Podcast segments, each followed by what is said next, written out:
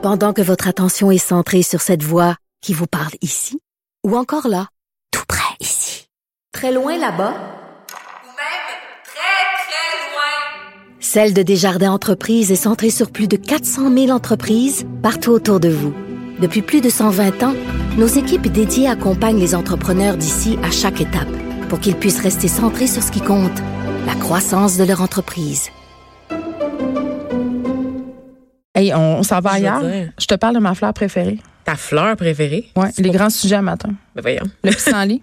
Ah! Est-ce que je t'ai déjà parlé de ma, ma- mon- mon amour du pissenlit? Non, mais c'est parce que j'ai regardé ta robe. Parce Ma que robe est fleurie, oui. Sa robe est fleurie, donc vraiment, je m'attendais à un monologue sur sa robe. euh, Non, c'est un monologue sur le pissenlit. Moi, depuis que je suis petite, je pleure à mes parents de, je les implore en fait de pas couper le gazon parce que j'adore les pissenlits. Je trouve que c'est une fleur magnifique. Et là, je dis pas ça juste pour faire mon intéressante. Là. C'est vraiment, je trouve ça beau. Le jaune, c'est une de mes couleurs préférées. Et je suis pas la seule à penser ça, Vanessa. Euh, Il y a un article qui est paru en fin de semaine sur le site de Radio Canada. Il faut arrêter de les couper, les pissenlits. C'est vraiment une affaire de blanc de couper le gazon, faut que je le dise. Hey, c'est sorti. Mon amie a déjà eu une À lettre dans sa boîte sert? aux lettres. Elle a eu une lettre pour ses voisins l'exhortaient de couper le gazon. Oui, mais j'ai entendu ça aussi. Là. Il fut un temps où j'habitais à Mascouche, puis c'était très mal vu de ne pas couper son gazon. Mais concrètement, à quoi ça sert, Ah Ben, les gens? Ça. J'ai jamais compris. Là, on va parler avec Mélanie Grégoire. Elle est au bout du fil. Elle est horticultrice au cerf Oh. Saint-Élie à Sherbrooke. Bonjour, Madame Grégoire. Bonjour.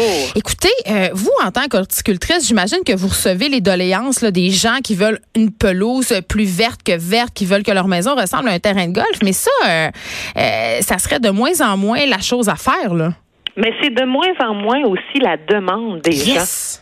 Je vais être honnête avec vous là. Cette année, j'ai une seule cliente qui m'a vraiment demandé euh, je veux des produits. Qu'est-ce que vous avez pour moi? Je ne veux plus voir mes pissenlits. Euh, donnez-moi quelque chose. Et moi de lui expliquer, ben il y a plus vraiment grand chose. voici un bon arrache pissenlit ensuite ressemé. Mais j'ai eu une seule personne cette année qui m'a demandé ça. Et à l'inverse, j'ai eu une personne aussi qui m'a demandé si on vendait des plants de pissenlit. C'était la première fois dans ma carrière que ça m'arrivait. Ben, c'est beau et c'est bon, les pissenlits aussi, hein, parce qu'on peut évidemment déguster les feuilles. Donc, les mentalités changent. Ben oui, savez-vous ce que j'ai déjà entendu que j'avais trouvé très drôle, c'est la phrase suivante une mauvaise herbe est une plante dont on n'a pas encore découvert les vertus. Et là, oui, on est en train d'en découvrir euh, sur le pissenlit. Et tu sais, la pelouse parfaite, là, la pelouse verte, euh, qui, qui était beaucoup légion dans les années 80. Tu sais, promenez-vous dans les quartiers, vous allez voir que c'est de moins en moins ça. Puis on, on met aussi beaucoup la faute sur les les entreprises là parce qu'ils disent ils veulent nous vendre des pesticides, ils veulent nous vendre de l'engrais. Euh, J'ai aussi des bonnes nouvelles pour vous là-dessus. Beaucoup de compagnies québécoises, et ce qu'ils veulent là, c'est répondre aux besoins des clients. Et les besoins des clients sont vraiment plus pour une pelouse qu'on dit durable. C'est quoi une pelouse durable? C'est une, pelouse qui est pas parfaite au point de vue esthétique, mais qui va être en santé et qui va être résistante aux stress environnementaux. Tu sais, la pelouse a vraiment mauvaise presse, mais je vous affirme ceci, elle a quand même des bienfaits environnementaux.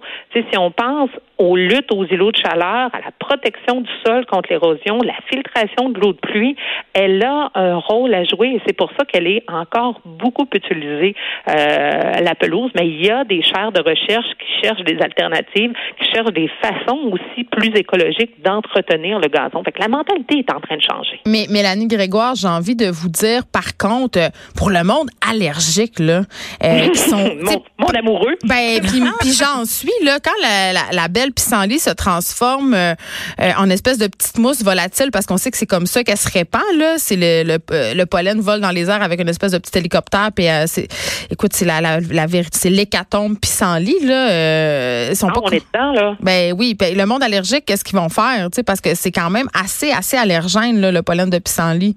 C'est assez allergène, de même que présentement, il y a, il y a plusieurs pollens, là, les, les, les, les gros temps de, de, de pollen, au printemps et à l'automne avec l'herbe à puce. Puis en effet, une des choses qu'on suggère, c'est avant que ça avant que ça devienne en graines, là, vous passez la tondeuse et, euh, et vous les enlevez. Comme ça, vous allez au moins éliminer le, le pollen pour ces gens, en effet.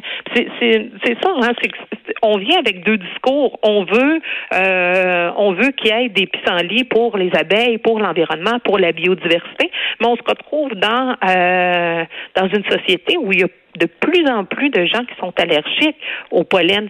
C'est, à un moment donné, faut trouver pour nous aussi, pour notre société, un équilibre entre les deux. Hmm. Merci beaucoup de nous avoir parlé, Mélanie Grégoire. C'était fort intéressant.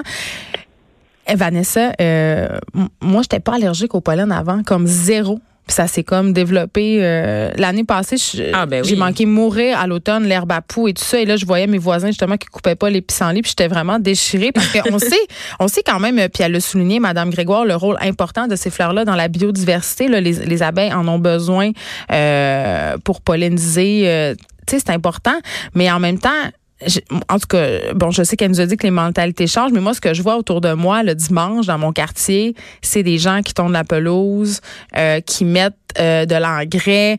Euh, puis tu sais, euh, je sais pas si c'est une question de génération, là, puis là, je veux pas faire de l'âgisme, mais le commentaire que j'entends souvent euh, des personnes euh, plus vieilles que moi, euh, c'est de, de mettre un herbicide pour que les mauvaises herbes ne poussent pas. Tu sais, mettons, tu as de la dalle dans ta Ben cour, oui, là, ben puis ils disent, ben là, vide, vide l'herbicide, là, ça poussera plus les, les mauvaises herbes. J'ai envie de dire, hey, si euh, je vide un produit assez fort pour empêcher les plantes de pousser, là, qu'est-ce que ça fait Tu à mes enfants quand ils marchent les nu-pieds? Mais tout, Sur ça, tout. tu. Tu tues les insectes, tu, tu tues les insectes pollinisateurs, tu tues beaucoup d'affaires. Tu C'est, c'est, c'est, c'est- veux, veux pas, c'est ça aussi qui contribue à, la- à l'apparition de tes allergies, Geneviève. Mais je sais parce qu'on devient de plus en plus euh, Ben oui. euh, sensible justement parce qu'on a le système immunitaire complètement qui est plus capable de faire face à rien. C'est ça, quand c'est trop aseptisé, ben ça, ça baisse la garde, notre système immunitaire. Puis quand il arrive une menace, ben, on n'est pas capable de gérer. Tu sais, je veux dire, à un moment donné, faut faire des choix aussi. Il faut faire attention. Là, tu sais, à quoi ça sert d'éliminer des mauvaises herbes d'un point de vue esthétique C'est, juste esthétique la raison. Tu sais, il y a rien qui justifie ça euh, vraiment au niveau. Non, mais c'est qu'on euh, nous a mis dans la tête, c'est les mauvaises herbes, c'est dans l'œil de la personne qui regarde. Oui, c'est vraiment une ça. construction sociale parce je pense que, que, ça, ça vient avec le mode de vie de banlieue aussi, le fait d'arroser par exemple Ah, son asphalte. Jardins Oui. anglais, c'est cette idée des terrains de golf. Mais le rêve américain aussi, Ben oui, la de,